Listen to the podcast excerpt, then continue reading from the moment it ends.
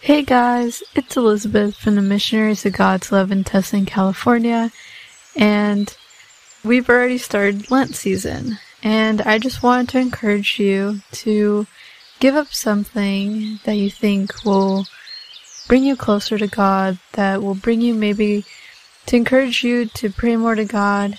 And whatever you give up, whenever you're struggling, just tell God that I cannot do this and especially not alone.